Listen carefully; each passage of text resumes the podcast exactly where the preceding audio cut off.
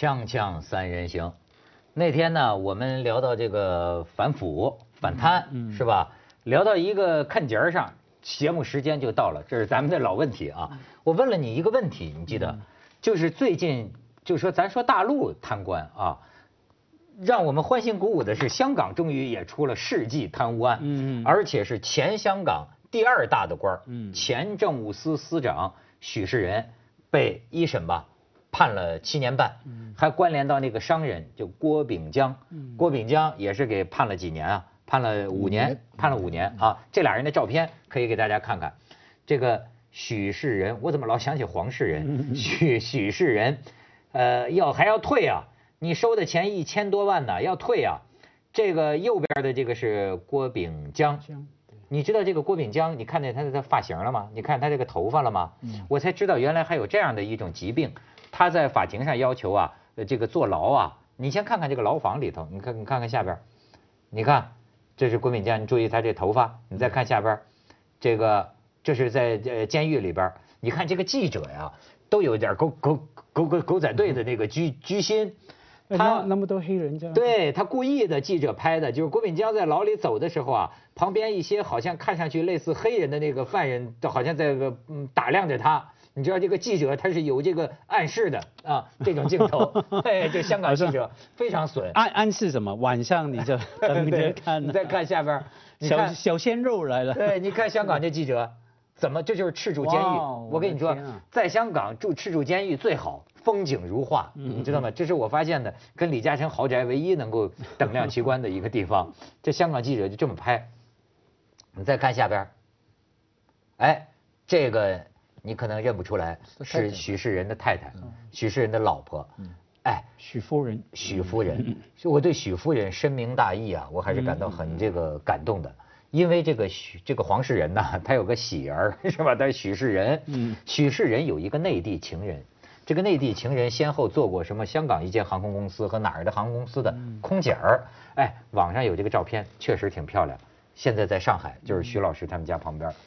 没，上海嘛，对吧？上海，然后 这个女孩吃个饭的，这个女孩现在特别害怕。这个女孩长得挺漂亮，她现在很害怕，很，因为她现在有了男朋友。嗯，哎，我觉得这哪能瞒得住呢？香港媒体的记者跑去采访这个女的，这个女的说：“哎呀，怎么能不让我男朋友和我家人知道？这个可能吗？”所以我出于怜香惜玉啊，刚才本来他们说要放这个女的照片，我都没让放，我自己找去，是吧？我就说这个女的。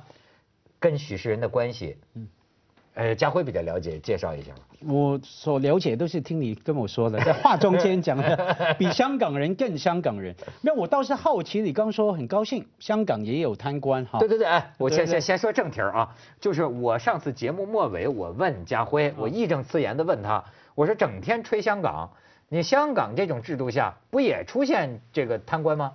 没有，我事情一定是从另外一个角度看哈，我也一样很高兴。我高兴是说，你看到了这种官位，在香港还是这样把你抓抽出来，把你抓出来。就说只要那个法治哈，在香港这样真的正常的运作，而可以不用牵涉什么派系斗争这个那个，我就是把你抽出来，纯粹一个贪污的案件。哈，我觉得从这个角度看，你以为不牵涉派系啊？哈哈。要派系跟看跟什么地方比了啊？呃，是有三个人就有派系嘛，对不对？我跟你一派的，他自己一派，对不对？那呃，那里面的，我觉得从这个角度当然高兴啊，就表示说至少香港的呃那个反贪啊还是蛮稳定的，因为这几年啊，香港人特别的担心嘛。因为那个贪污的查的案件、报案的举报、呃举报的种种数字、统计数字上升的很严重，好像贪污越来越严重、越普遍。可是现在又抽出这么重要，而且哎，它牵涉房地产啊。香港这几年不断说什么地产霸权，对不对？原来背后有这样的勾结，我觉得。对以后的会是好事嘛？会大家会比较警觉。他到底是什么问题家辉听上去像廉政公署发言人一样。对对对 对，非常正直。他到底怎么回事啊？其实蛮可怜，在我看来蛮可怜。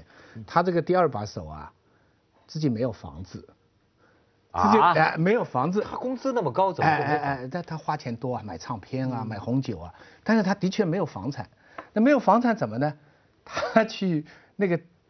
新鸿基是第二大房产嘛，在香港，就是除了李嘉诚那个，他就是郭氏家族。哎，郭氏家族，他们就租给他房子，是免费是吧？好，就是就是等于房子让他住，要替他付租金，替他付租金，嗯，就等于是他白住了，住了几年吧，嗯，白住了一个地产商的一个房子，在在在铜锣湾这边，在跑跑马地边上这么一个房子，你想想有房子多幸福啊！身为第二把手，我我我我在想，我说要是要是中国哪一个省哪一个省的第二把手，他说我没房子，那些地产商会怎么对他，对不对啊？这个早就送别墅了，他他没，而且不是一直给他哦，只是让他住，因此这个房租，当然了，他除了这个以外，他还问这个地产商借钱。现在的问题罪在哪里呢？罪在这个钱借了以后啊，他不及时还，而且好像是非常低的利息，甚至是无息借钱，债还在，但是吧，但这样一来就是犯规了。利益嘛，知道啊，我然后呢，他有什么呢？他在讨论这个政策的时候，对，他就有偏帮这家地产公司的嫌疑了。对，子东，我我我，因为我也是从新闻上面看哈，我有一个阴谋论。嗯，你说因为他没房子，人家要给他租房子什么？我觉得那是果，不是因。嗯，因呢是说这个人呐，我是阴谋论是说他不会做官做了几十年，到了这个时候这几年才突然去贪这个钱。我的阴谋论是说，以前坦白讲，他可能很有可能，我是纯粹用猜测的哈，也也有贪过，只是没有举报或者说没有查出来，没有查等等。你不会说一辈子这样非常清廉，到了那个老来的地步，因为什么没房子啦什么，然后突然贪了那么大的钱，不太说说不过去，不太寻常。而为什么说没房子是果了？因为刚子东老师提到说他买唱片买什么嘛。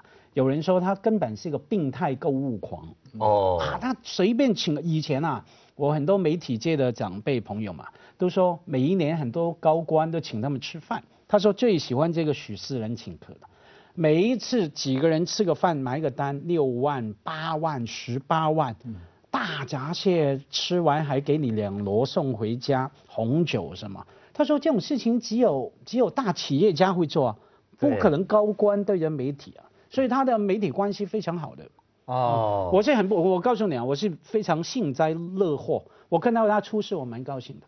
因为以前因为你买不起这个 呃大大家是不是？因为以前啊，因为香港的呃文化政策的问题，他当官的时候，我们一些文化界的朋友跟他有交过手，开过会什么。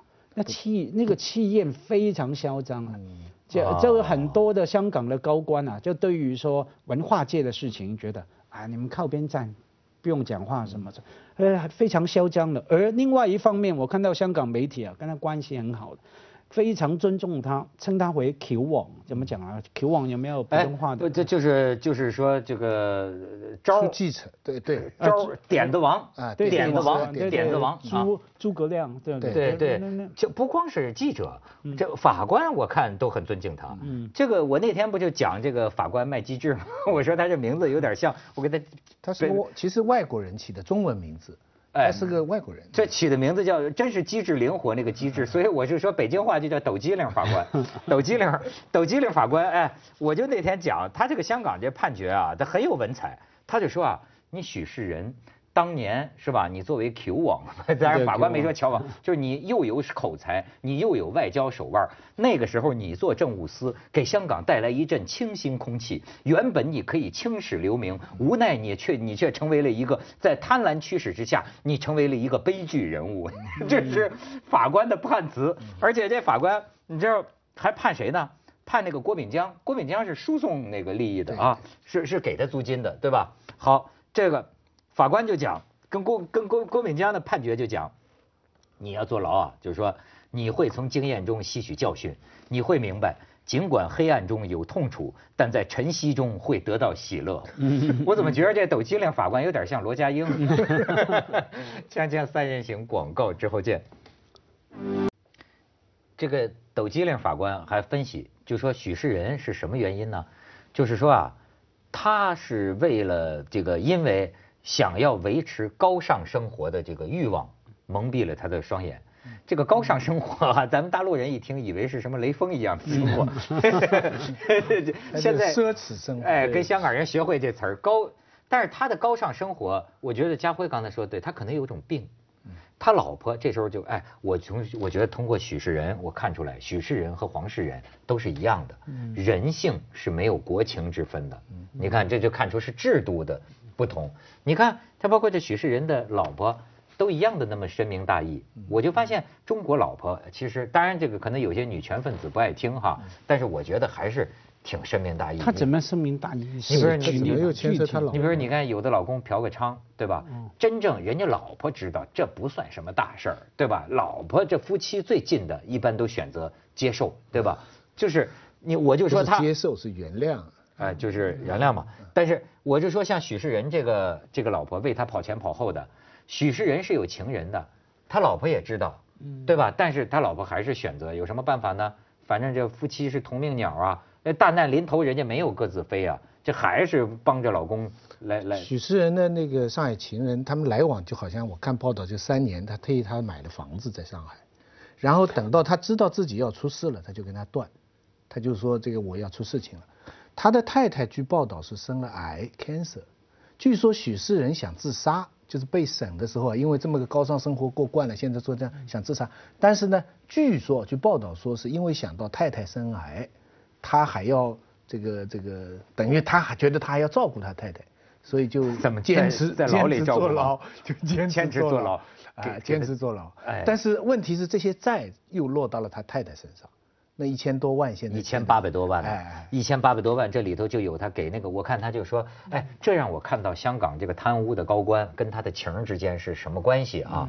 哎，这个女的在上海，然后呢，就是每次呃来。就是跟他密会，嗯，看来他满足就是，哎，你飞过来，飞过来呢，给这个女的安排六星级的酒店，然后哎，算大方，一年能给七百一十万，就这么给，一年七百一十万。上海女孩子真是厉害，厉害。真是厉害，不多吧？七七百多万是家辉家辉来说不多了。家辉一般，家辉一般都 给一千五，一千给一千五。家辉眼睛往上一看，就在回忆自己花了多。没错，因为我算怎么能行啊？因为我算了一下，我给我老婆多少钱嘛？我老婆身兼两个角色。是你老婆允许你给多少钱？哦对，没有，因为不多嘛。你要考虑那个许世仁呐，哈，他的那个身份，哎，他是政府的第二把手。假如用那个呃呃呃真的不好的概念来想，用内地说法是什么？给个政策，对不对？房地产给一个政策什么什么，它可以沾了好多的钱。所以我看这案件啊，看到什么才牵涉到一呃几千万的房租，这个我觉得太那个水平太低了。你是跟古君山比，跟跟跟徐才厚比。对，我军中他算第二三号人物吧，这个徐才厚。徐徐才厚第三号。你知道徐才厚？据凤凰周刊报道啊，这徐才厚他也有女的这个事儿，有个女兵，你知道吗？就是徐才厚这个钱呐，这房子一个仓库里一顿堆积如山。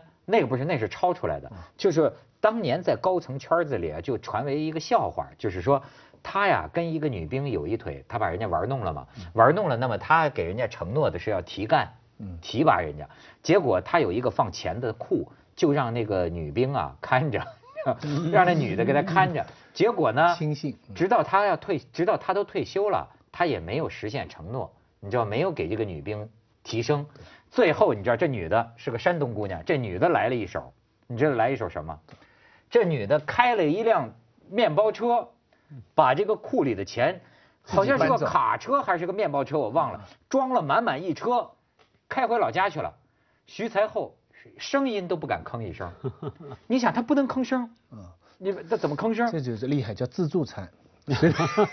黑吃黑啊，这就给我们这个体会，就对女人一定要讲信用。就男人，就是说你要承诺了，一个是哎，我的体会，第一要大方，跟女你跟男的可以小气，跟女人要大方。第二答应了的啊，一定要。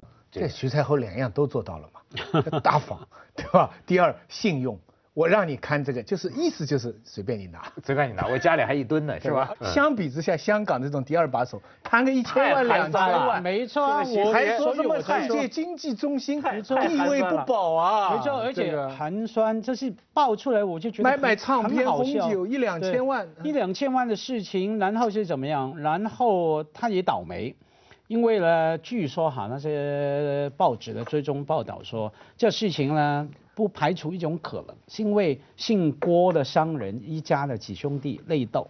对，啊，内斗斗啊，们三兄弟几个兄弟不和啊，那那里面可能就牵涉他几兄弟或者说身边的人知道这个事情，就要互相来捅哈。哎，他们这郭家三兄弟可真斗够斗嗯的，就是你看老大是谁啊？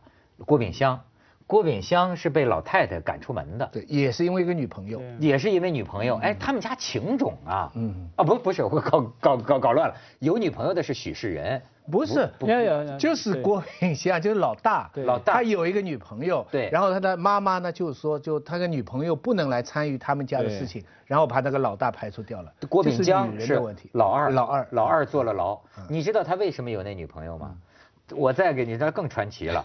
当年张子强嗯绑架了李泽钜，跟李跟李嘉诚啊，不是这这勒索多少这这这这那个案子嘛？绑架完了之后，他第二个绑的，他照的报纸的富豪榜，第二个绑的就是郭炳湘。但是郭炳湘呢，来了个宁死不屈，就这这给钱就不已经绑了。不要给钱，绑了绑了之后就是李泽钜没遭到虐待，嗯但是郭炳湘遭到了虐待，因为给钱不痛快，结果呢出来之后，郭炳湘呢一度就反映就精神啊受到了摧残，就精神有点毛病，然后呢这个女伴儿呢老安慰他安慰他，这不就安慰到一块儿去了吗？你知道吗？咱还有这么一出，说句良心话呢，说句良心话呢，香港人都觉得几家地产公司啊，是他们这一家的房子盖的质量比较好一点，是啊？对不对啊？这个不是我一个人说的，就新鸿基的。差点是吗？哎对，新鸿基的房子，这个人，所以你看他现在他们家出这么大的事情，股票啊、楼价什么都还是没有跌嘛，就大家还是相信他们。是不是智力高的人、聪明的人就是欲望强，就贪欲强？因为这是同一种生命能量。你你你觉得有没有这个？但是也爱搞女人，但是价价值观的问题。但是你说他贪欲强，我是他这就是消费高是对，但是你想一个做到这么高的官的人，手里都没有个几千万上亿的财产，这怎么叫贪欲强呢？这好失败呀、这是啊你有没有想想，一个一个做到这么高的官，一个到了五六十岁的人，而且一直在社会的顶尖混，到现在欠的也欠出来也就是上千万的债，你说他贪欲强，马云笑了。嗯，对对对，这不是马云笑了，徐才厚笑了，马家辉也笑。马家辉马家辉也笑笑了，对，人马家辉都不至于给七百多万那么少，是吧？锵锵三人行，广告之后见。我刚才讲这个郭炳江，为什么这个发型啊？嗯，哎，我还才看到啊，他跟法庭要求就是我坐牢啊不剃光头，嗯，为什么呢？你知道有一种病叫小耳症，他这个就是说这个小耳症啊，他没有耳朵眼儿，就是他靠这个平常是靠这个助听器什么来听的，没有，但没有耳道什么意思？哦没有没有耳道，就是他这个，所以他申请就说我要用头发哦，，所以呢，他头发在这个地方总是特别厚，对总觉得他头发怪怪的。要来掩盖着啊那个他盖住对，就像俩耳机嘛，嗯嗯，对他，没有我我想谈回许世仁，你们刚说他很聪明哈，我觉得香港啊文官制度 A O 啊哈，他是从第一开始打转，在不同的部门训练出来，所以呢，我所知道的、所认识的 A O 啊文官啊，呃，我们 A O 就是文官的意呃政务官，政务官政务官哈，呃行政官 OK。，A V 呢？A V 是家里的官，秘书秘书 那没有不聪明的，嗯每一个经过这样，你不聪明早就淘汰的出去了，没有不聪明的，所以到最后呢，他还是看你什么样。我们以前前一阵子讨论过题目，够不够奴性，够不够高？你不能有任何的呃不同意政府的呃地方的，你不能表白的。OK，你都是聪明人嘛，包括了那个许世仁等等。OK，你听不听曾荫权话的？他很听啊。对啊，是啊，那那曾荫权就把你放在那边啊，听谁的话？奴性够吗？另外呢，在香港整个法法治制度上面，你还是要守住你的贪念，把它控制住，你的价值观哈。你很聪明啊，你会想到，比方说他是 Q 我，点子，想到很多点子啊，你不一定把那些点子都拿出来给香港政府用啊，你可能那些想点子给曾荫权，这几个点子给地产商，对不对？他不把香港市民放在心中哈，所以是看这两个东西，你一方面要听我的话，听以前是港督，后来是特区呃特首，OK，你也要守住法治这一关，香港的确是蛮严的，我看呢许世仁就是守不住，OK，他守住了奴性，可是守不住他的贪念这一关，所以谁守得住啊？但是他们那个阶段的时候，其实还是香港比较平平稳的那个。一个时期嘛，我总觉得曾荫权虽然没有特别大的这种，他不像一个特别大的表现，但是是一个守成还是一个？哎，没有啊，激动啊！记不记得董建华后来脚痛嘛，下台嘛，就曾荫权出来啊。当时大家蛮期待的，应权中心嘛，我们希望说，哎，中心中心找谁来帮他呢？许世仁，大家觉得这最佳拍档。两个哎，曾荫权是谁啊？也跟他一样文官，这整个文官系统。呃，打滚了几十年，到了老大、老二这样一起来，我们那时候期待西九龙的发展，种种的。其实你看这个香港人啊，你就真的能够明白啊，就是说将来有一天呢，呃，有希望，中国大陆啊也能够像香港这么廉洁。对。为什么你就会看到，同样都是这帮人呢？那天我看见陈陈慧敏那个十四 K 老 那个老老大接接受采访，讲的特别好。他这当年他说我又是警察，我又是黑社会，就是当年你知道几就在几十年前，同一波香港人，七十年代是任何一个人都要贪的。对，警察们每一个比比我应该说比大陆今天还厉害。对，他们说是连护士给你打个针都要收钱的。停停车单啪贴上来，对，你塞几十块钱过去就把单拿掉。对，那个时候就通街就这样做。你没经历过，我小时候经历过消防员，我们会讲一个顺口溜，叫做什么？我用广东话讲一下哈。有水有水，冇水冇水，有水过水，冇水散水，听得懂吗？听得懂。对，有水就有水。你有钱了，我才给你漂水。因为广东话水就是钱。有钱我就给你放水啊。没水了就没水，有水了过水，过水就给我钱，付钱。没水了，我就散水。这不讲的北北戴河那个局长吗？啊，科长。对对对，北戴河科长。北戴河科长就有水冇水，不给水。啊，对对对。你讲一下。啊，有有水过水。有水有水。有水有水。冇水冇水过水。冇水冇水。有水过水。啊，有水过水。有水过水。冇水散水。冇水散水就走人。对，所以说香港人，当年就是这么一帮人。他他他他他他说明，只要制度得法呀。人是没有天生的什么，呃，国民性这种是不是也很？可是说到底，我是经历过香港这个有一关要过，因为当时啊成立反贪污就怎么去查，大家很怕，OK，就有一种心理什么，我干脆早晚出事了，我多贪更坏，对，完我就跑，到最后怎么样？香港的警察暴动，警察去廉政公署是是是。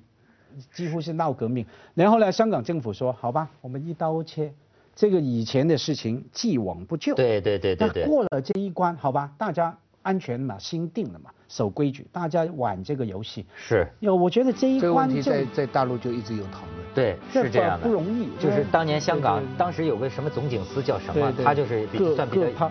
我啊，算比较英明吧，就是因为当时警察都造反了，人人都贪。接着为您播出健康新概念，然后只能说既往不咎，以后